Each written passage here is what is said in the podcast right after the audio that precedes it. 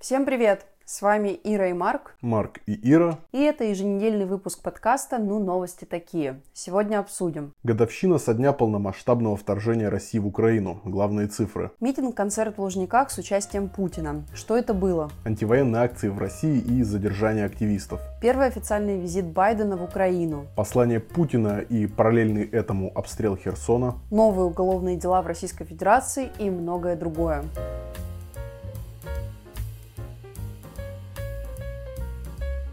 Ну, новости такие. 24 февраля была годовщина со дня полномасштабного российского вторжения в Украину. Что произошло в Украине за этот год? Более 8 тысяч человек погибли, в том числе 487 детей. Более 13 тысяч получили ранения, из них 954 – дети. Реальное количество погибших, скорее всего, намного больше, потому что это только официальные данные. Более 150 дел о сексуализированном насилии передали в суд. Более 3000 учебных объектов были повреждены. 441 из них был полностью уничтожен. Треть населения страны покинули свои дома. Свыше 8 миллионов украинцев сейчас находятся в Европе. И еще свыше 5 миллионов эвакуировались внутри Украины. По данным ВОЗ, российская армия совершила минимум 740 атак на медицинские объекты. Большинство из них были из тяжелого вооружения – танки, ракеты, бомбы и минометы. Также Украина завела более 63 тысяч уголовных дел на российских военных, включая нарушение законов и обычаев войны. Оккупационные власти Луганской области оценили количество погибших мирных жителей за год в 192 человека, раненых в 465 человек. В день годовщины полномасштабного вторжения по всему миру люди выходили на антивоенные акции и митинги, в том числе и в России. Так, на годовщину начала войны в Казани появился мемориал с фотографиями украинских городов и цветами. Он расположен в Ленинском саду. В Хабаровске и Владивостоке россияне вышли в пикеты с антивоенными плакатами. Их задержали, но отпустили после профилактической беседы. Также антивоенный мемориал появился в Томске. В Петербурге задержали двух мужчин за возложение цветов памятнику Тарасу Шевченко. Ранее памятник стал основой для мемориала жертв ракетного удара по жилому дому в Днепре. В Иксе задержали муниципального депутата. Он встал с плакатом «Мир Украине, солдат домой». В Барнауле за антивоенную акцию полицейские задержали четверых протестующих. А у памятника Леси Украинки в Москве полицейские начали проверять документы у журналистов. Москвичи несли цветы к памятнику. Также полицейские на Тверской площади в центре города подвергали прохожих осмотру. Их заставляли расстегнуть куртки и рюкзаки. В итоге полицейские заставили дворника выбросить цветы, которые возлагали к памятнику Леси Украинки. В Екатеринбурге задержали семерых политиков молодежного яблока и журналиста Владислава Музафарова. В Иркутске задержали женщину, которая требовала вывести российские войска из Украины. А в подмосковном Королеве задержали девушку с антивоенным плакатом. На снимавшего ее журналиста напал мужчина. Он ударил молодого человека кулаком в лицо. Акция солидарности с Украиной прошла и в Минске. Там на многоэтажке подняли украинский флаг. При текущем режиме в Беларуси за такую акцию может грозить довольно большое тюремное заключение. На акции солидарности с Украиной в столице Кыргызстана Бишкеке задержали семерых участников. Задержание произвели люди в штатском. У участников акции изъяли мобильные телефоны. Правозащитный проект ОВД-Инфо назвал количество людей, задержанных в России за антивоенные акции в годовщину нападения России на Украину. Больше всего задержанных в Санкт-Петербурге – 18 человек. Еще 11 человек задержали в Екатеринбурге, 7 в Москве и по 4 в Нижнем Новгороде и в Барнауле. Всего ОВД-Инфо зафиксировал задержание 54 человек в 14 городах. Самарец Андрей Жвакин, которого задержали за съемку антивоенного пикета 24 февраля, рассказал об избиении в отделе полиции. Мужчине заламывали руки и давали пощечины. Также у него отобрали телефон и требовали сообщить пароль для доступа к нему. В трампунте Жвакину диагностировали ушиб мягких тканей шеи. Перед посольством России в Берлине установили подбитый в Украине танк Т-72 вооруженных сил Российской Федерации. Разбитый танк означает крушение. Украина станет путинским Сталинградом, сказал Виланд Гибель, куратор музея «Берлинский бункер», сравнивая положение российских войск в Украине с нацистской армией во Второй мировой войне. Он рассказал, что танк был передан Германии при содействии Минобороны Украины и Украинского национального военного исторического музея. Также подбитые российские танки выставили в Латвии и Литве. А Великобритания в этот день объявила минуту молчания. молчание. Также на этой неделе состоялся визит президента США Джо Байдена в Украину. Rolling Stone пишет, что в качестве места встречи Байдена и Зеленского рассматривались два варианта – польско-украинская граница и Львов, который считается относительно безопасным. Но в итоге президент США решил выбрать Киев. Подготовка приезда Байдена в украинскую столицу шла около недели. Поездку подготовили, цитата, в очень короткие сроки, с соблюдением строжайшей секретности. По информации York Times, самолет Байдена приземлился в Польше, и уже оттуда на поезде президент США направился в Киев. Зеленский написал в своем телеграм-канале «Джозеф Байден, добро пожаловать в Киев. Ваш визит – чрезвычайно важный знак поддержки для всех украинцев». Байден и Зеленский посетили Михайловский собор в Киеве и возложили цветы к мемориалу в память о погибших украинцах. Байден рассказал, какую поддержку США предоставят Украине в ближайшее время. Это новый пакет военной помощи Киеву в 500 миллионов долларов, дополнительные санкции против российских элит и компаний, которые пытаются поддержать ход военной машины Российской Федерации, и миллиарды долларов для прямой поддержки Украины. Король Великобритании Карл III съездил на полигон, где тренируются солдаты ВСУ. Он понаблюдал, как они осваивают британские танки Challenger-2, САУ АС-90 и виды артиллерии, которые в ближайшее время поступят в украинскую армию. За последние полгода Великобритания обучила уже несколько тысяч украинских военных.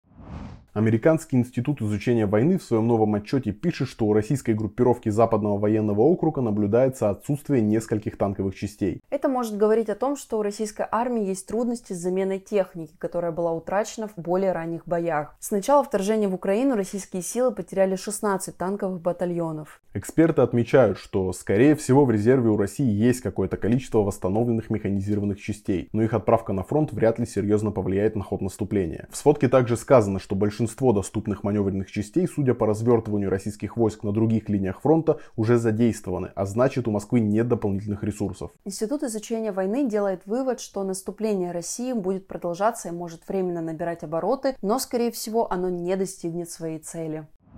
Мигранты из Таджикистана пожаловались полицию на то, что им не выплатили обещанные деньги за рытье окопов в Запорожье. По словам одного из таджикистанцев Аминжона, предложившие работу люди обещали ему 800 тысяч рублей за один окоп. Это произошло месяц назад. Аминжон и еще 32 гражданина Таджикистана и Узбекистана были отправлены в Запорожскую область на автобусе. Мигрантов поселили в заброшенных домах, окопы они рыли с помощью тракторов, затем усиливали их деревянными балками. Аминжон вырыл два окопа. Однако нанимавший его Сергей заплатил ему лишь 595 тысяч рублей вместо обещанных 800. А Минжон и еще трое рабочих из Таджикистана написали заявление в полицию. Данных Сергея Евгеньевича он не помнит, никаких бумаг или договоров он не подписывал. После жалобы ему начали звонить с незнакомых номеров с угрозами. Неизвестные требуют у него забрать заявление или, цитата, они приедут и расправятся с ним. Мигранты, которых отправляют на работу на оккупированной территории Украины, жалуются на обман не первый раз. Так, в начале декабря мигранты из Таджикистана, которые поехали восстанавливать оккупированный Мариуполь,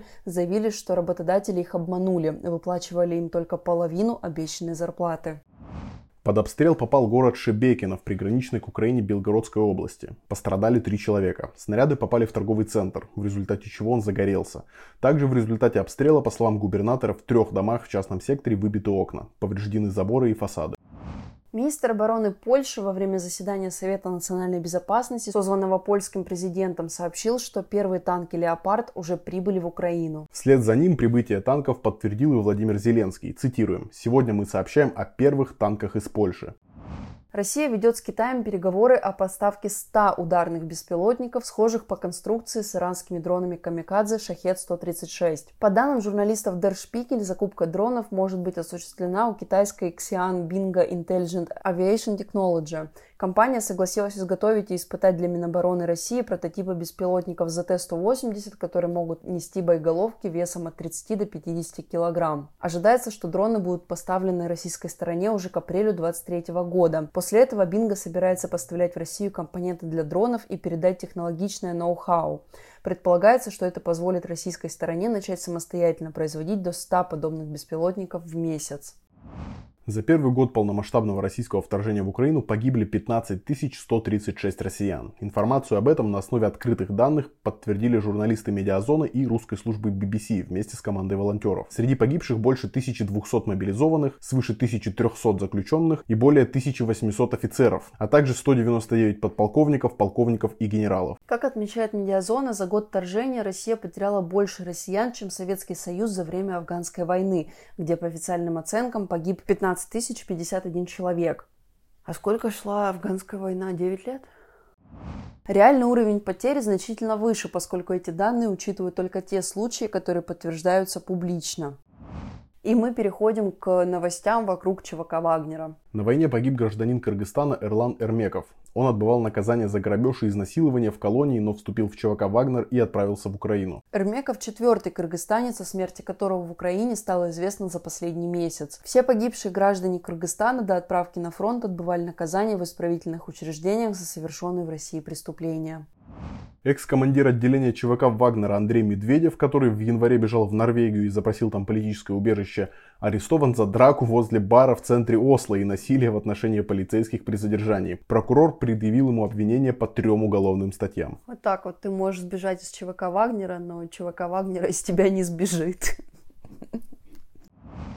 Financial Times подсчитала, что основатель ЧВК Вагнера Евгений Пригожин до декабря 2021 года получил 250 миллионов долларов прибыли от деятельности компаний, которые занимаются добычей нефти, газа, алмазов и золота в Сирии, а также Центральной Африканской Республике и Судане. Сейчас его компании находятся под санкциями. Свой вывод журналисты издания сделали в том числе проанализировав финансовые отчеты компаний Европолис, М-Инвест и Меркурий, входящих в бизнес-орбиту Пригожина. Российские активы в эти подсчеты не вошли. ушли.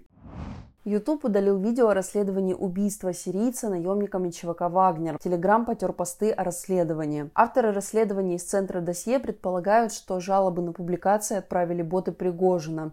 Материал расследователи подготовили совместно с Die Welt, Insider, Parish Match и Арте. В материале говорится, что журналисты смогли установить виновных в пытках и убийстве сирийца Мухаммеда Эльсмаила. Вероятно, мужчина попал под мобилизацию, был распределен в сирийскую армию или проасадовское парамилитарное формирование и дезертировал, но попался вагнеровцам. Видео с расправой над ним в 2019 году опубликовала новая газета. Четыре человека, говорящие по-русски, мучают мужчину, избивают его кувалдой, расчленяют и сжигают под смех и одобрительные комментарии. В марте 2021 года брат убитого Абдулла Эль Исмаил обратился в Следственный комитет с требованием о возбуждении уголовного дела об убийстве. Ему отказали, мотивировав, что факт убийства Мухаммеда не установлен. Благодаря расследованию новой газеты стало известно имя одного из возможных участников издевательств. Именно это видео связало ЧВК «Вагнер» с образом Кувалды, который в дальнейшем начал медийно эксплуатировать владелец ЧВК Евгений Пригожин. В этот раз журналисты нашли всех предполагаемых участников убийства. Это наемники 4-го штурмового отряда «Роджер», Стропа, Китаец, Памир, Скоробей, Конг, Рикошет и Мавр. Некоторые из них мертвы, другие продолжают работать ЧВК. Следы двух человек затерялись. Еще один работал в Астрахане таксистом. Прикинь, такой вызываешь в Астрахане такси, а там сидит ЧВКшник, который расчленил человека в Сирии. Вот так вот и вызывай потом Яндекс Такси. Реклама Яндекс Такси антирекламу. Ну, справедливости ради тут не написано, в каком сервисе он работал, но все равно стрёмно, что такие люди ходят по, по земле русской. Хотел сесть в Hyundai Accent, сел на рукоять кувалды. Свердловский губернатор Куйвашев ответил на критику Пригожина, пожаловавшегося на неуважительное отношение к вагнеровцам в регионе. Он говорил, что местные власти отказываются, цитата, с почестями хоронить бойцов, погибших за родину, и что это, снова цитата, форменный беспредел. Куйвышев в ответ заявил, что то, чем заняты свердловские власти, Пригожина волновать не должно. Цитируем. Беспредел, Евгений, это то, что ты суешь нос в региональное управление и кадровую политику. Если каждый бизнесмен, который зарабатывает на школьном питании, будет пытаться управлять страной, мы далеко не уедем. Вы стряпайте котлеты и варите макароны, а мы в регионах сами разберемся. Вот так вот. Вот так вот. И мы переходим к новостям Российской Федерации. И у нас в меню очень вкусный путинг. Путин. Путинг. Ой. Да, и как вы уже поняли, на этой неделе Путин выступил с посланием к Федеральному собранию. В преддверии этого в центре Москвы перекрыли движение, а по улицам ходили патрули. Для допуска в так называемую чистую зону участникам этого послания нужно было сидеть на карантине и сдавать ПЦР-тесты. Так, например, один из депутатов сидел так, например, один из депутатов... Так, например, один из депутатов сдавал сразу три ПЦР-теста. А в самом послании Федеральному собранию Путин предложил создать в 2023 году специальный госфонд со структурами по всей России для адресной помощи семьям участников войны в Украине. Цитируем Путина. «Наш долг поддержать семьи, помочь им вырастить детей. Семья должна быть окружена заботой. На их нужды нужно отвлекаться сразу, без волокиты». По словам Путина, фонд будет координировать вопросы социальной и гуманитарной поддержки, помогать в вопросах образования, трудоустройства и предпринимательства. При этом за каждым ветераном войны должны должны закрепить персонального соцработника. Очень красиво звучит. Как же он пиздит, господи. Еще Путин предложил давать материнский капитал семьям в оккупированных Донецкой, Луганской, Запорожской и Херсонской областях. Предполагается, что капитал будет выдаваться семьям, в которых дети родились с 2007 года. Это начало действия этой программы в России. Кроме того, по словам Путина, с 1 января 2024 года минимальный размер оплаты труда в России вырастет до 19 242 рублей. Но мне кажется, тут очень рано радоваться, потому что инфляция будет э, стремительный. А, блин, ребята, ну вы, вы слышали мою жену, прекращаем радоваться. Я, я слышу ваш смех, я, я слышу уже это мой, это мой. хлопушки, фейерверки, вы открываете шампанское рано. Рано радоваться, давайте посчитаем инфляцию. Ну а чё? Какой у нас сейчас размер оплаты труда? 14 тысяч? Что-то около того, 14-15, по-моему. Ну да, он вырастет, ну блин. Ну, слушай, учитывая, что уже дефицит бюджета триллионами mm. да, за границы предполагаемого выходит, плюс он, он хочет начать раздавать материнские капиталы, ну что, как думаешь, с какой скоростью будут станки работать? Да. Ну и плюс ко всему, сколько денег у нас уходит, э, у нас, да, из наших карманов, сколько денег у Путина уходит на войну, у вообще бюджетов Российской Федерации. Плюс я же недавно брала интервью для службы поддержки. Да? Да. При тебе. И экономист мне сказал, что поскольку гигантское количество денег э, тратится на войну из бюджета, после того, как дефицит бюджета станет совсем очевидным, и на войну не будет хватать тех денег, откуда они брались раньше, они начнут вытаскиваться из других карманов, из э, денег, которые предназначены на медицину, на образование. Поэтому в России только начинается история отголосков войны. Скоро это будет еще жестче и еще лучше видно.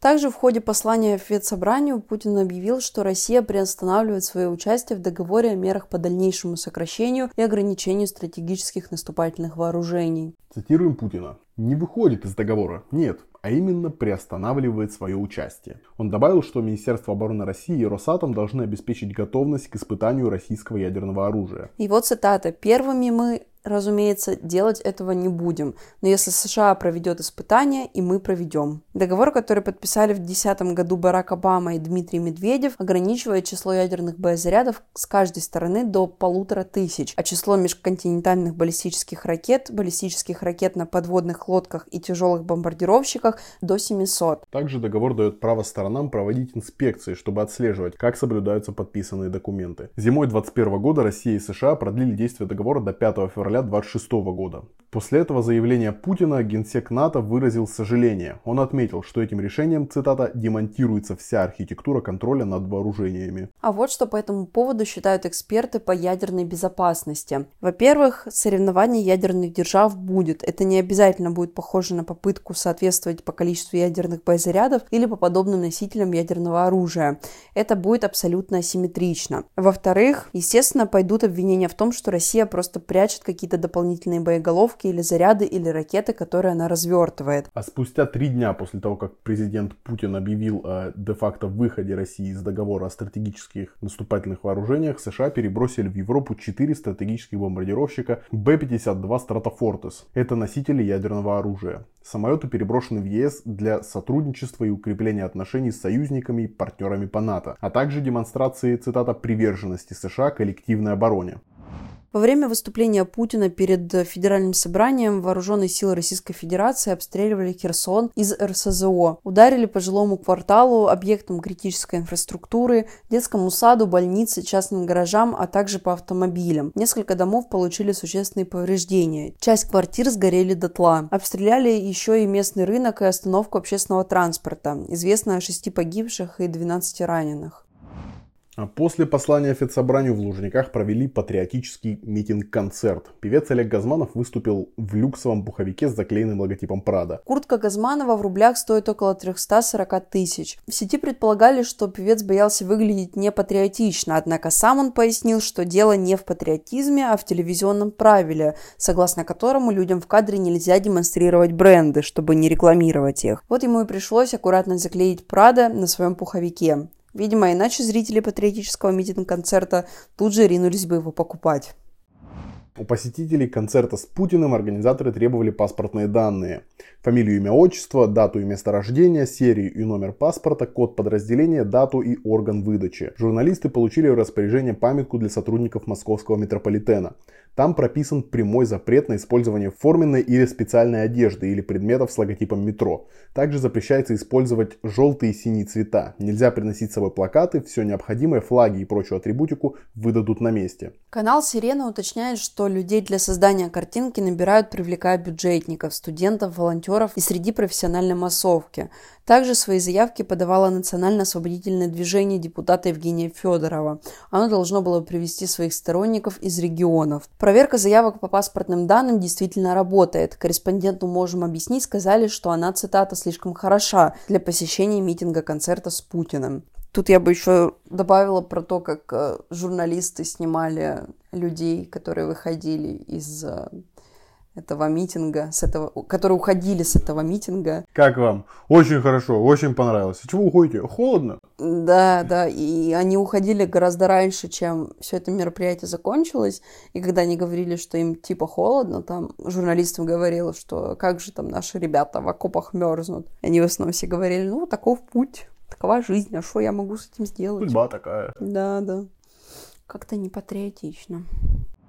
Правительство России определило страны, граждане которых смогут получить туристическую визу на срок до 6 месяцев, если подтвердят бронирование гостиницы или иного средства размещения, сведения о которых содержатся в едином перечне классифицированных гостиниц, горнолыжных трасс и пляжей. В список вошли 19 государств. Это Бахрейн, Бруней, Индия, Индонезия, Иран, Камбоджа, Китай, Северная Корея, Кувейт, Лаос, Малайзия, Мексика, Мьянма, Оман, Саудовская Аравия, Сербия, Таиланд, Турция и Филиппины.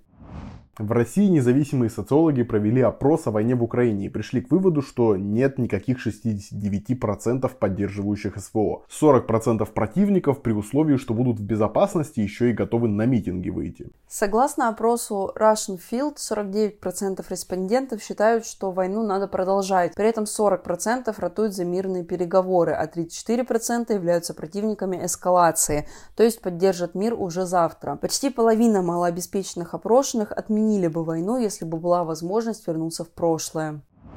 Губернатор Ленобласти Дрозденко отправил чиновников в колонии на ознакомительные экскурсии. Так он планирует бороться со взяточничеством и казнократством. По его задумке, чиновники, увидев, как живется на зоне, навсегда перестанут думать о коррупции. Такому решению Дрозденко подтолкнули многочисленные коррупционные скандалы в регионе.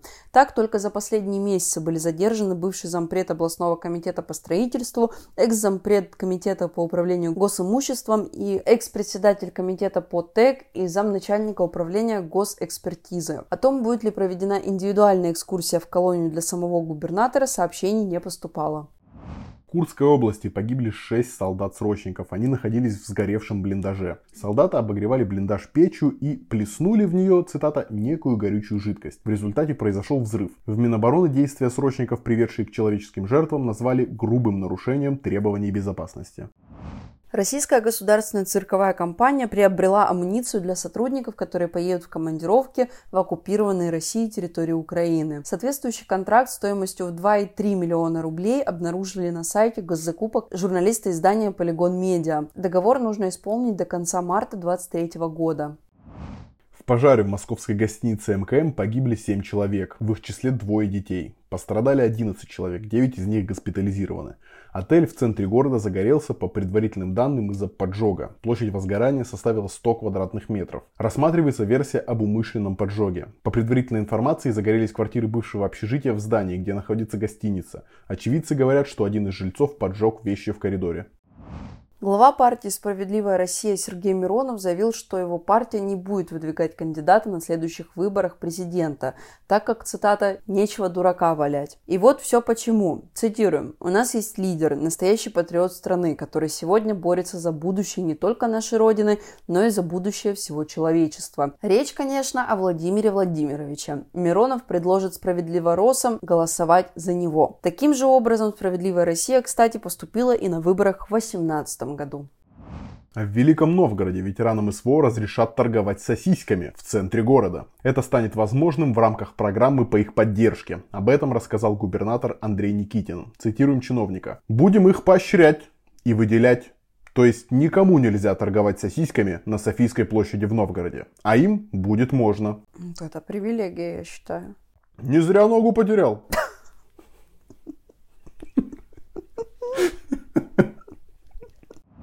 Под Белгородом разбился самолет Минобороны РФ. Цитируем губернатора области Вячеслава Гладкова. Сейчас на месте работает следственная группа и сотрудники МЧС. Причина произошедшего выясняется. Ситуация под контролем. По сообщениям Минобороны РФ, штурмовик Су-25 возвращался на аэродром базирования, но потерпел крушение. По предварительным данным, причиной катастрофы стала техническая неисправность. Как пишет база, пилот успел катапультироваться. Его увезли в госпиталь, но вскоре он скачался из-за травм, несовместимых с жизнью. Тимирязевский районный суд Москвы прекратил дело российского геолога Михаила Кавуна, которого обвиняли в финансировании украинского правого сектора. Суд объяснил свое решение тем, что по делу Михаила Кавуна истек срок давности привлечения к ответственности. Как пишет правозащитный проект «Первый отдел», 10 февраля Кавун получил у следователя изъятый у него загранпаспорт и уехал в Казахстан. Там он планирует продолжить свою работу в той же компании, в которой работал у себя в Астрахане. Семья Тесака согласилась на прекращение его уголовного дела. Они не смогли добиться посмертного рассмотрения судом присяжных. Ходатайство о прекращении уголовного преследования своего сына подал отец Максима Марцинкевича. Ранее семья отказывалась от прекращения дела по нереабилитирующим обстоятельствам, но, цитата, утратила интерес к процессу. Причиной тому стало решение Мытищинского суда. Он отклонил ходатайство родственников о рассмотрении дела посмертно с участием присяжных. Так семья планировала, цитата, выяснить в суде обстоятельства гибели Максима, но при проведении процесса одним судьей это полностью исключалось. Адвокат семьи Тесака Алексей Михальчик отметил, что потерпевшие также не возражали против прекращения уголовного дела. Дело Марцинкевича было выделено в отдельное производство и следствие, по которому также проходили Семен Токмаков, Павел Хрулев, Алексей Гудилин, Александр Лысенков, Андрей Кайль и Максим Хатулев. Оно было завершено в конце октября 2022 года. В зависимости от роли в содеянном, этих людей обвиняют в убийствах на почве расовой ненависти. Двух человек под Смоленском, двух человек под Сергиевым Посадом, двух человек в парке Лосиный остров в Мытищах. Последнее было известно как казнь таджика Идага, уроженца Дагестана Шамиля Адаманова и гражданина Таджикистана, имя которого установить не удалось. В сентябре 2020 года Тесака нашли мертвым в СИЗО в Челябинске. СК объявил, что он покончил жизнь самоубийством. Семья не согласилась с такой квалификацией и объявила о пытках и убийстве, но уголовные дела по этим статьям возбуждены не были. Правозащитная чеченская организация Вайфонд утверждает, что критик Кадырова Тумсо Абдурахманов жив. Цитируем. «Мы не знаем, где именно он находится, но сегодня он сам вышел с нами на связь. Позвонил, чтобы уточнить некоторые юридические моменты и разрешил объявить, что он жив. Позднее на YouTube-канале чеченского оппозиционного блогера появилось видео с заголовком «Возвращение». В нем Абдурахманов говорит, что он жив и здоров, а также заявляет о возобновлении своей работы. Он также рассказывает о смерти бывшего вице-премьера Чечни, боксера Абдулла Керима Идилова, называя его няней трех сыновей Кадырова. Цитируем Абдурахманова. «И когда я только перестал выкладывать свои ролики, в кадыровском окружении почему-то решили, что я мертв, что меня убили. И Абдул Керим на радостях выложил мою фотографию и подписал словами «утилизирован». Представляете, какая ирония судьбы? Сейчас сам Абдул Керим оказался утилизирован. Напомним, что в декабре 22 года оппозиционный чеченский телеграм-канал «Один Адат» и Радио Свобода писали о пропаже и позднее убийстве молодого человека. Администрация президента России разработала документ со стратегией по фактическому присоединению Беларуси к 2030 году, которая предполагает единую валюту, политику и доминацию русского языка. Такой документ под названием «Стратегические цели Российской Федерации на белорусском направлении» получил консорциум журналистов из разных независимых изданий. В их число входят э, Yahoo News, Киев Independent, Front Story, Белорусский расследовательский центр и Досье. Расследователи утверждают, что стратегию по созданию союзного государства разрабатывали в 2021 году. В документе перечисляются пункты, которые касаются трех сфер – политической, торгово-экономической и гуманитарной. Они разбиваются на краткосрочную до 2022 года, среднесрочную до 2025 года и дальнесрочную 2030 год перспективы. Так в документе сказано, что до конца 2022 года администрация президента хотела в том числе завершить конституционную реформу в Беларуси, цитата, на российских условиях, ратифицировать соглашение о взаимном признании виз, ограничить влияние националистических и прозападных сил. Среди других планов перечислены, например, такие пункты упрощение процедуры выдачи российских паспортов гражданам Беларуси, открытие в Беларуси пунктов сдачи ЕГЭ, возвращение контроля России над такими медиа в Беларуси, как Интерфакс, Аргументы и факты, Комсомольская правда, укрепление позиции русского языка, его доминирование над белорусским, введение единой денежной валюты, а также единая правовая система, согласованная социальная политика, общее технологическое, научное и информационное пространство России и Беларуси. Как пишут журналисты, разработкой документа занимался отдел администрации президента президента, Управления президента по приграничному сотрудничеству. Им руководит Алексей Филатов, который ранее представлял Кремль в Южной Осетии и Абхазии и курировал взаимодействие с так называемыми ДНР и ЛНР. Среди тех, кто приложил руку к стратегии по присоединению Беларуси, также есть сотрудники ГРУ, Генштаба ВС, СВР и Пятая служба ФСБ. Отметим, что медиа уже писали о подобных планах России по поводу Беларуси и публиковали документы со схожими стратегиями. Но описанные там пункты не были воплощены в жизнь, по крайней мере пока. Поэтому и к этой новости стоит отнестись с осторожностью. Российский МИД вручил ноту протеста американскому послу из-за цитаты расширяющейся вовлеченности США в боевые действия на стороне киевского режима. В заявлении министерства указывается, что передача Украине вооружений и информации о возможных целях для нанесения ударов делают США стороной конфликта. МИД России призвал Вашингтон предпринять шаги для деэскалации конфликта, вывести из Украины военных и технику США из сил НАТО, а также прекратить, цитата, враждебную антироссийскую активность. Кроме того, в министерстве потребовали от Вашингтона Вашингтона объясниться за взрывы на северных потоках, к которым США, по мнению России, имеют отношение. В акватории Черного моря в Краснодарском крае во время шторма переломился и затонул сухогруз «Симарк». На борту было 11 членов экипажа, все граждане России. 10 из них спасли, один погиб на борту спасательного судна. «Симарк» шел под флагом Коморских островов и перевозил 3,5 тысячи тонн мраморной крошки. В центре Петербурга мужчина выстрелил сотрудника Нацгвардии из обреза. Нападавшего задержали. Нацгвардеец госпитализирован с тяжелым ранением живота картечью. О мотивах нападавшего не сообщается. СК возбудил дело по статье о посягательстве на жизнь сотрудника правоохранительных органов на мужчину 1972 года рождения. У стрелявшего с собой было два коктейля Молотова и два обреза. Также он взял с собой музыкальную колонку, из которой играла военная советская песня «Вставай, страна огромная». Телеграм-канал Шот называет имя нападавшего. Тигран Тигран Хачикян, уроженец Самарканда. Официально эта информация не подтверждена.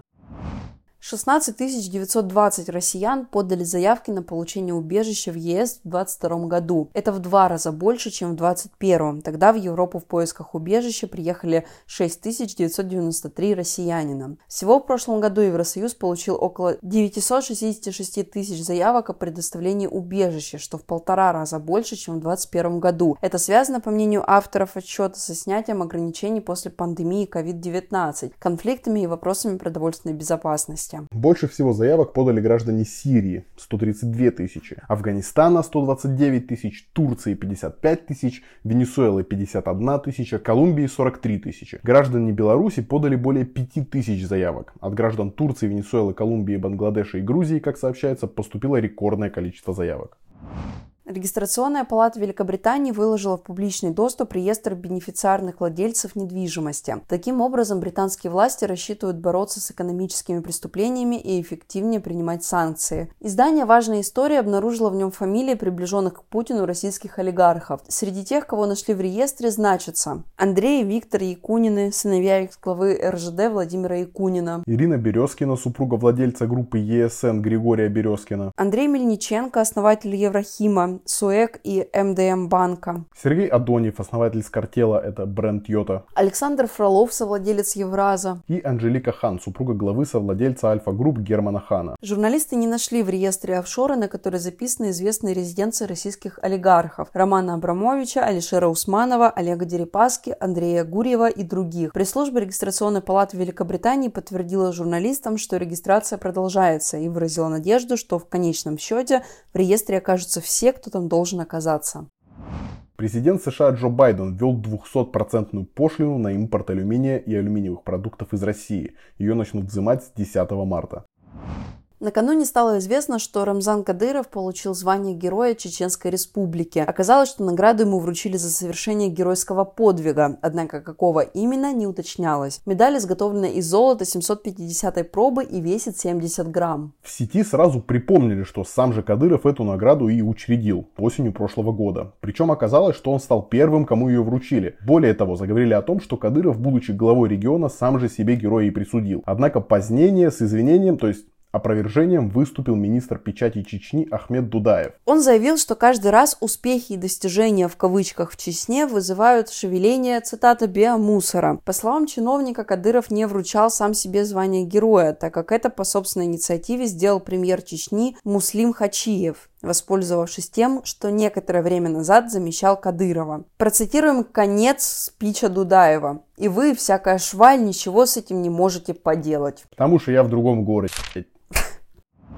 Жительницы Кемеровской области обратились к губернатору Сергею Цивилеву с требованием проверить деятельность иудейского движения Хаббат в регионе и России. В видеообращении, которое опубликовало движение ОСВР Совет граждан Кузбасса, они потребовали рассмотреть вопрос о наличии оснований для признания иностранным агентом Рабина Новокузнецка Минахима Рабиновича. Инициаторы обращения потребовали проверить Таню, основополагающую книгу по хасидизму, на предмет наличия признаков экстремизма. Движение Хаббат также называется любовическим хасидизмом. Его представителем является главный раввин России Берл Лазар. По словам Лазара, 90% раввинов, работающих в иудейских общинах России, принадлежат к Хабаду. Осенью 22 года помощник секретаря Совбеза России Николая Патрушева Алексей Павлов опубликовал статью «Что варят в ведьмином котле? На Украине набрали силу неоязыческие культуры».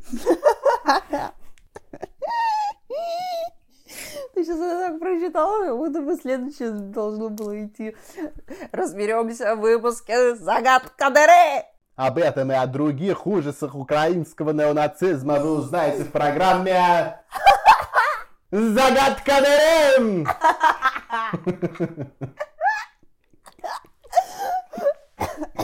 Дыши, солнце. В этой статье Павлов назвал движение Хабат Любавич ультраортодоксальной сектой и утверждал, что главный его принцип – превосходство над всеми нациями и народами. Павлов был уволен в январе 23 года. Спортивному ютуб-блогеру и зятю министра обороны России Сергея Шойгу Алексею Столярову понравился антивоенный пост Юрия Дудя к годовщине войны. Цитируем пост Дудя. «Украинскому народу и всем людям из России, Беларуси и других стран, которые выступают против этой войны, поддержка и скорейшей победы над злом». Столяров женат на дочери Шойгу Ксении. У них есть дочь. Он активный пользователь Инстаграм, который в России признан экстремистским. Мы переходим к новости культуры. Единственной и неповторимой. Да, сегодня мы, скрипя зубами, начнем и закончим блок культурных новостей с вот этого вот. Держитесь крепче. Глава Бурятии Циденов который недавно, кстати, купил монгольский ковер с изображением Путина, написал поэму «Родина в огне» и прочитал ее на концерте в честь 23 февраля. В ней чиновник представил свое видение причин начала военной операции в Украине. Приведем небольшую, ну, для кого-то может быть и большую, на самом деле, выдержку из этого произведения. Если это можно назвать произведением. Ну, это точно произвели на свет. Поэтому, наверное, да. Родили в потугах. В потугах. В пот. Угах. Какая цель? Зачем кусать Россию? Зачем все время разжигать пожар? Все просто. Цель одна. Наживо. Сегодня, завтра, навсегда. Я просто обожаю людей, которые страдают графоманией. Что такое графоманство? Болезненное пристрастие к сочинительству бездарного в литературном отношении человека. Врагу нужны не только лишь ресурсы, не только рынки сбыта и контроль. В прицеле молодых души, их в будущем особенная роль. Пример наглядный – это Украина. А мы поем, да, мы пропиваем. А я не поняла, что-то я не поняла. А где тут потерялась? Ты давай не, не, не надо, вот ты бы, ты, ты, ты, ты, не надо, вот ты, ты, ты Вслепую, следуя указке кукловодов и веря лживым, пакостным словам, все больше украинцев позволяли собой манипулировать врагам. Ой, ты потише, а то сейчас кто-нибудь услышит нас. Выстрелят нахуй. Плацдармом становясь для интересов чужих кровавых, что же ждали вы в ответ? Что будет это продолжаться бесконечно? И что не сможем мы сказать такому «нет»? Нет, мы такого не допустим. Мы не танцуем под чужие бубенцы. Мы помним, как сражались наши деды, как поднимали родину отцы. Есть те, кто оказался слаб душою, сбежал и прячется от родины вдали. Бог им судья. Мы не казним изгоев, они и там чужие, не свои. Россия сильная своим многообразием, народами, историей своей. Мы победим, как это было прежде, и мы дождемся этих светлых дней. Я надеюсь, что в своем оригинальном исполнении он читал примерно так же, как мы сейчас. Я думаю, что он не способен все-таки на такой уровень. Но теперь, если он это услышит, у него будет к чему стремиться, и, возможно, мы сотворили нечто э, очень разрушительное. И пока мы не перешли к закручивающимся гайкам, расскажем вам про новость, э, которая касается телеканала «Дождь». Помните, когда в самом начале декабря произошел скандал э, с увольнением Алексея Коростелева из-за его оговорки в прямом эфире? Мы тогда рассказывали об этом в нашем подкасте и говорили, что после этого несколько журналистов э, сколько, Вова Роменский, Маргарита Лютова и Дарина Лукутина, его девушка, они ушли с дождя. И я говорила, что это, скорее всего, далеко не последнее увольнение, потому что дождь действительно поступил не очень хорошо по отношению к своему сотруднику. И, собственно, на этой неделе стало известно, что журналистка «Дождя» Маша Борзунова, которая работала там около 9 лет, она уволилась с канала. И она написала у себя в телеграм-канале, что ее взгляды сильно разошлись с позиции редакции, и поэтому она приняла решение уходить.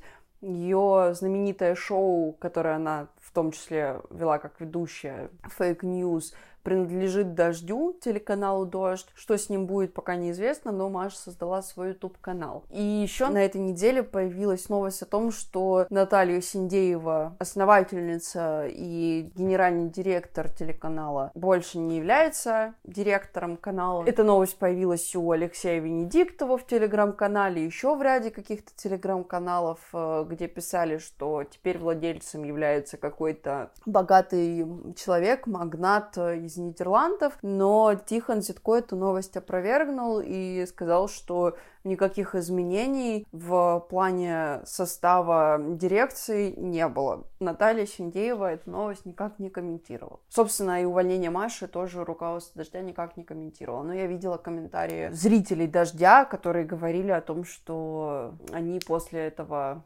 увольнения Коростелева дождь смотреть э, не могут или им это очень тяжело дается. И, в частности, я встречала довольно много комментариев, что Катя и Тихон начали разваливать канал. Вот это мнение людей, которые пишут комментарии.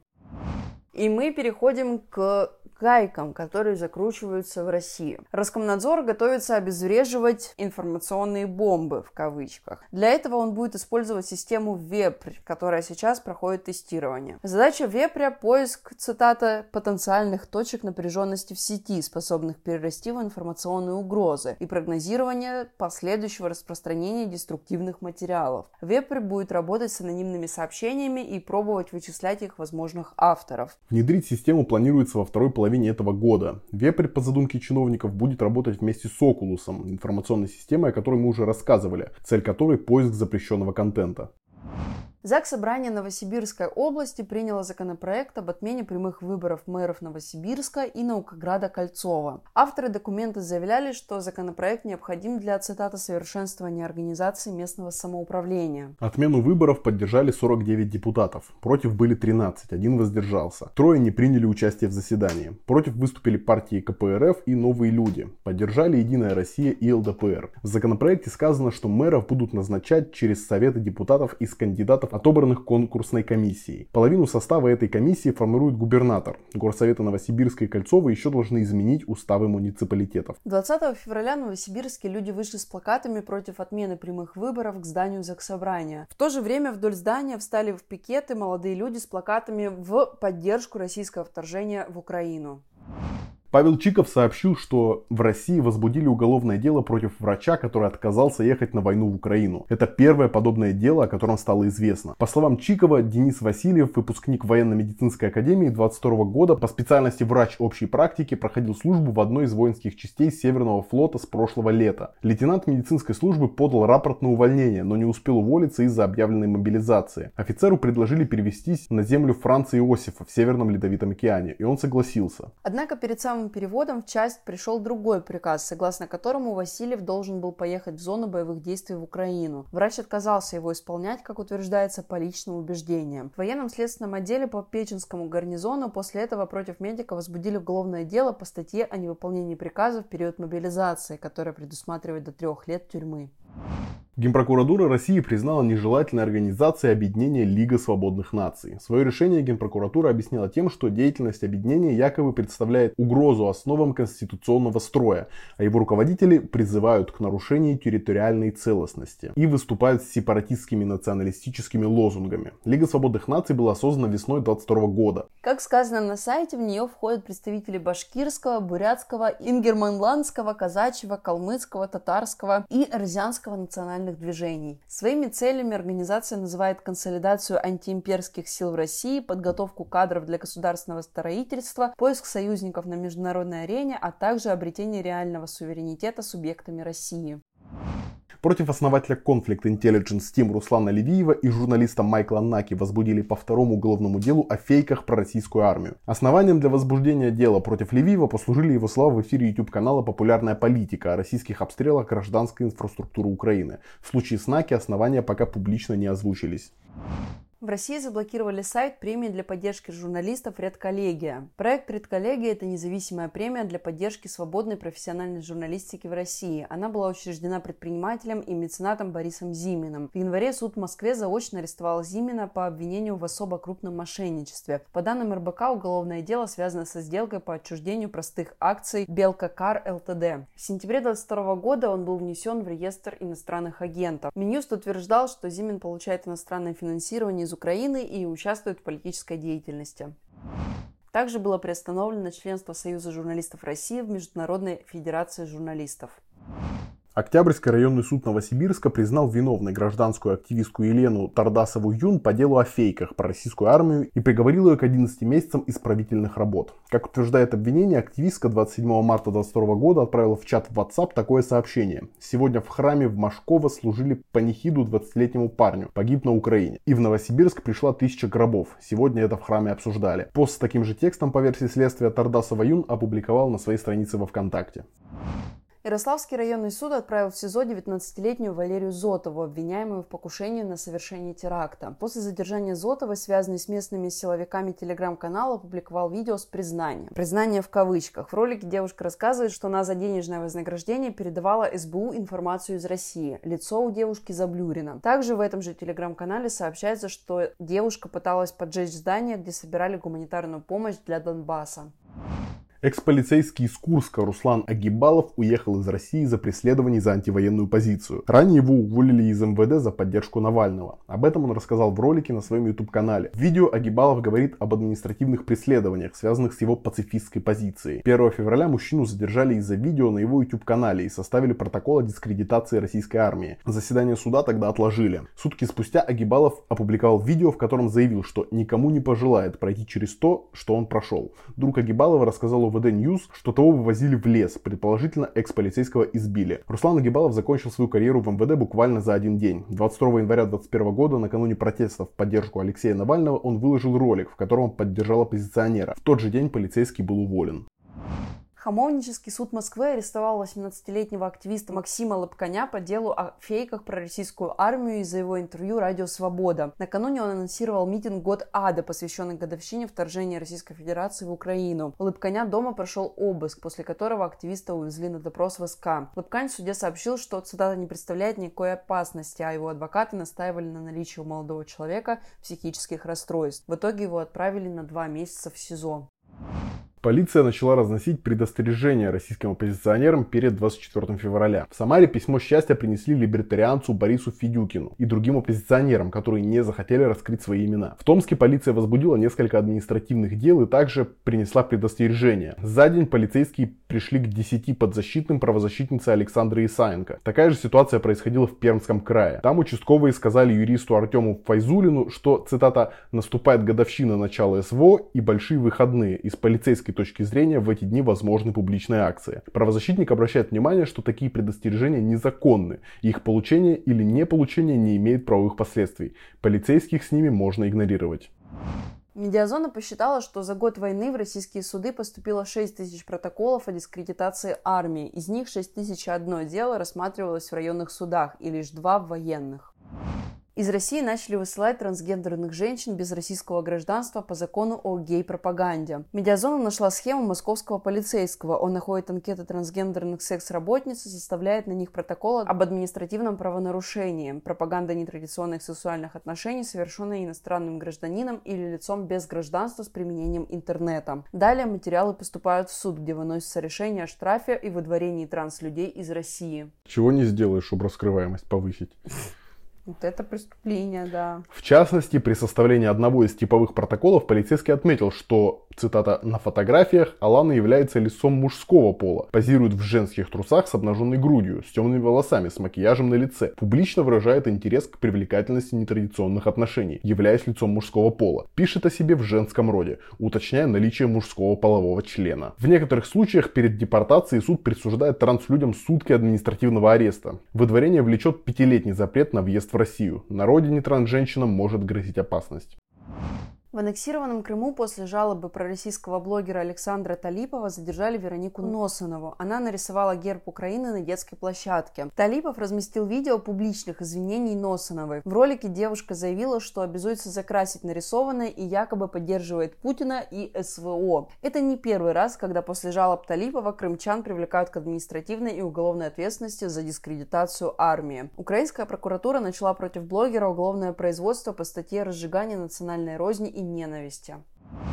И мы переходим к новостям мира. Минобороны России обвинила ВСУ в подготовке операции под чужим флагом в Приднестровье. Батальон Азов вторгнется в Приднестровье под предлогом якобы наступления российских войск с этой территории. Об этом говорится в телеграм-канале Министерства обороны России. Украинские военнослужащие при выполнении этого задания должны быть переодеты в российскую форму. Ранее в таких планах уличали только одну сторону. 13 февраля президент Молдовы Майя Санду обвинила Россию в подготовке государственного переворота. По развединформации, которую Санду получила от Украины, пророссийские диверсанты с военной подготовкой должны атаковать государственные здания и захватить заложников. Вместе с этим министр иностранных дел республики Николай Попеску заявил, что власти начали денонсацию соглашений с СНГ, которые, цитата, не функционируют или не применяются на благо Молдовы. Цитирую министра. Молдова сказала, что присоединиться к ЕС. Все цели внешней политики и участие в международных организациях будут подчинены цели евроинтеграции. Очевидно, что продолжится выход из соглашения СНГ, которые несовместимы с нашими целями. А Институт изучения войны в своей свежей сводке пишет, что Россия создает условия для военных провокаций под чужим флагом на границе Черниговской области Украины и в Приднестровье,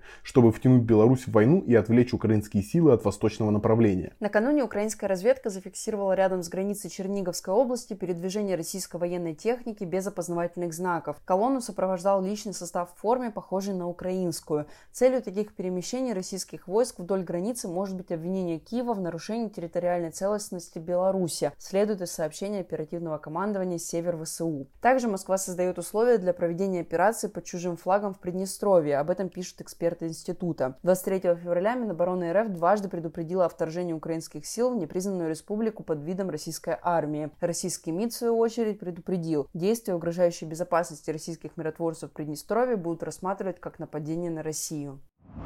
Более 30 стран поддержали запрет на участие спортсменов из России и Беларуси в Олимпийских играх 2024 года, до тех пор, пока продолжается война в Украине. В заявлении, опубликованном правительством Великобритании, страны также призвали Международный Олимпийский комитет пересмотреть свое предложение о допуске спортсменов в нейтральном статусе, пока работающая модель самого нейтралитета не будет подробно изложена. Главного редактора издания «Арзамас» Филиппа Дзетко не пустили в Грузию. Об этом пишет главный редактор «Дождя» и брат Филиппа Тихон Дзетко. По его словам, Филипп провел всю ночь в аэропорту из-за того, что зависла система якобы, а утром сообщили, что во въезде отказано без объяснения причин. Филипп Дзетко выехал из Грузии на несколько дней в Вену. В Тбилиси он прожил почти год. Власти Грузии начали отказывать россиянам во въезде без объяснения причин еще до начала вторжения России в Украину. В их числе были журналисты «Новой газеты» Илья Азар, «Дождя» Михаил Фишман, медиазоны Давид Френкель, политики Любовь Соболь и Дмитрий Гудков, участница группы Пусирает Ольга Борисова и многие другие. Напомним, что 12 февраля грузинские пограничники не пустили в страну основательницу фонда «Насилию нет» Анну Ривину. Палата представителей Беларуси проголосовала за закон о введении смертной казни для чиновников и военных за госизмену. В первом чтении документ был одобрен в декабре прошлого года. Закон также устанавливает штраф за антигосударственные преступления в пределах от 500 до 50 тысяч базовых величин. Теперь для окончательного принятия законопроекту необходимо пройти слушание в Верхней Палате Белорусского парламента, Совете Республики. После этого его подпишет Лукашенко. В Беларуси суд приговорил к двум с половиной годам ограничения свободы без направления в исправительные учреждения Андрея Жука, владельца бара, где певица Мирием Герасименко исполнила песню украинской группы «Океан Эльзы». Жука признали виновным по статье об участии в действиях, грубо нарушающих общественный порядок. Через несколько дней после происшествия Герасименко и Жука арестовали. Сразу после задержания Жуку дали 30 суток ареста. 20 января Герасименко приговорили к трем годам ограничения свободы. Ее признали виновной в активном участии в групповых действиях, грубо нарушающих общественный порядок. Японская Минобороны зафиксировала пуск двух ракет. Высота полета первой составила 100 километров, дальность 400, второй 50 и 350 километров соответственно. Они упали за пределами исключительной экономической зоны Японии. Северная Корея подтвердила проведение учений с использованием реактивных систем залпового огня и заявила, что и дальше будет запускать ракеты, если американские войска не прекратят активность на Корейском полуострове. Накануне 19 февраля Южная Корея и Япония проводили совместные учения с США. В ответ на запуск ракет Южная Корея ввела дополнительные санкции против КНДР. Президент Азербайджана Ильхам Алиев обвинил власти Ирана в причастности к нападению на посольство страны в Тегеране и заявил, что власти Ирана должны провести расследование и наказать не только нападавшего, но и тех представителей официальных кругов, которые его послали. Цитирую. «Без этого говорить о нормализации наших отношений с Ираном невозможно». Представитель МИД Ирана Насер Канаани призвал Баку избегать предвзятого отношения и политизированных высказываний по поводу нападения. Нападение на посольство Азербайджана в Тегеране произошло 27 января вооруженный автоматом Калашникова мужчина убил главу службы безопасности Архана Аскерова и ранил двух других охранников. Нападавший был задержан. В Турции произошли два новых землетрясения за 17 минут магнитудой в 6,4 и 5,8 баллов. Оба толчка произошли в провинции Хатай. Их также ощутили в Сирии, Ливане, на Кипре и в Израиле. В результате этих землетрясений погибли 11 человек, еще 700 получили травмы.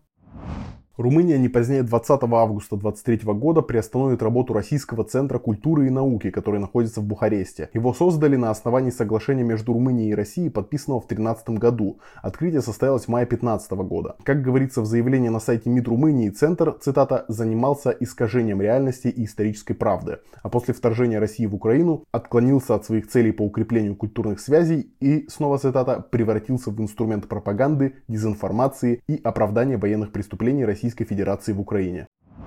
Гданьская прокуратура передала в суд дело россиянина, обвиняемого в шпионаже. По версии следствия, много лет проживающий в Польше мужчина шпионил в пользу российской разведки с 15 до 22 года. Об этом сообщается на сайте окружной прокуратуры Гданьска. В Польше россиянин занимался бизнесом, а в свободное время исторической реконструкцией, благодаря чему поддерживал контакты с польскими военными. Мужчину задержали в 22 году. Его заподозрили в сборе информации о польских вооруженных силах, в том числе расположении военных частей, их организационно-штатной структуре, штатном расписании, структуре командования, используемой технике и вооружении, а также правилах связи и взаимодействия войск. Ему грозит срок до 10 лет лишения свободы. Польша устанавливает на дорогах у границы с Россией и Беларусью дополнительные укрепления, в том числе противотанковые ежи. Парламент Эстонии принял закон, который разрешает владеть огнестрельным оружием только живущим в стране гражданам государств ЕС или НАТО. В октябре 2022 года аналогичный закон приняла Латвия, а в декабре Литва. Там владеть оружием запретили только гражданам РФ и Беларуси. Других иностранцев из государств, не входящих в ЕС, запрет не коснулся. Журналисты «Новой газеты Европы» изучили итоги голосования по резолюциям в Европарламенте, которые напрямую касались нарушения Кремлем прав человека, войны в Украине или антироссийских санкций. Они нашли людей, которые придерживаются откровенно пропутинских взглядов. Депутат и председатель спецкомитета Европарламента по иностранному вмешательству Рафаэль Глюксман в разговоре с журналистами сказал, что, цитата, «голоса против антироссийских резолюций от крайне правых и крайне левых партий подтверждают, в Европарламенте есть идеологические силы, настроенные против Украины и основополагающих принципов Европы. По его словам, депутаты чаще других голосующих в интересах Кремля делятся на два типа – полезные идиоты и путинские приспешники. И завершаем наш подкаст традиционной рубрикой «Новые иноагенты», но в эту пятницу Минюст не выложил обновления. Новых иноагентов у нас официально нет, но есть другая новость. В списке потенциальных иноагентов в России появилось более 100 новых имен. Белорусская группа хакеров Киберпартизаны обновила данные в утечке писем сотрудников главного радиочастотного центра. В этом обновлении журналисты важных историй нашли новые справки, на основании которых людей могут признавать иноагентами. В частности, список пополнили Нобелевский лауреат и главред «Новой газеты» Дмитрий Муратов, основатель проекта службы поддержки Илья Красильщик, актриса Яна Троянова, журналист Леонид Парафенов и другие. И тут стоит сказать, что Илья Красильщик, э, я думала, в этот момент будет очень рад, потому что он каждую пятницу в Твиттере негодует, что его все еще не признали иностранным агентом, когда он не появился в этом первоначальном списке, который выложили важные истории. Он написал, да сука, меня даже нет в списке потенциальных иноагентов, да как такое возможно? Но его же все еще не признали. Да, но когда его э, внесли в этот дополненный список, я думала, что он будет рад, а он просто капсом выложил скриншот э, к себе в Твиттер, где его добавили этот список с подписью «Этого недостаточно!» Бедный красильщик. Ну что, друзья, это были все новости этой недели. Это которые... были на самом деле не все новости этой недели. Почему? Потому что главная новость этой недели состоит в том, что моя прекрасная жена наконец-то вышла в отпуск, которого ее сердечко ждало целых три года. И в котором я все равно записываю с Марком для вас этот подкаст, чтобы вы оставались в курсе самых важных событий недели. Да, вот. На новости про отпуск я считаю, что действительно можно завершать этот выпуск. Всем большое спасибо, что дослушали до конца. Мы напоминаем, что нам очень важна ваша поддержка и Подписывайтесь обязательно на нас э, на разных площадках, на которых вы слушаете подкаст. Пишите отзывы, ставьте нам звезды, чтобы другие люди могли находить э, наш подкаст и слушать э, новости из независимых источников. Обязательно делитесь нашим подкастом в социальных сетях, отправляйте его своим близким. Нам, правда, очень важна и нужна ваша поддержка. Помимо этого, если вы хотите поддержать наш подкаст не только делом, но и деньгой, у нас есть Бусти и Patreon. Поэтому, если словосочетание «я бустан» или «я патрон» звучит для вас привлекательным, то, пожалуйста, не стесняйтесь и отправляйте нам свои денежки. И, кстати, у нас э, теперь на Бустане есть э, кнопка разового пожертвования. Мы там собираем на дошике. нам еще никто не задонатил, и нам от этого немножко грустно. Ну, наверное, потому что мы все это записываем исключительно на собственные бюджеты, без какого-либо спонсирования, без рекламы, и любая поддержка для нас будет очень важна и ценна. И дошики мы любим. Правда, особенно красный. И на этой прекрасной ноте мы закончим. На этой вкусной ноте. Да. Спасибо, что были с нами. Услышимся на следующей неделе. С вами были Ира и Марк. Марк и Ира. Всем пока. Пока-пока.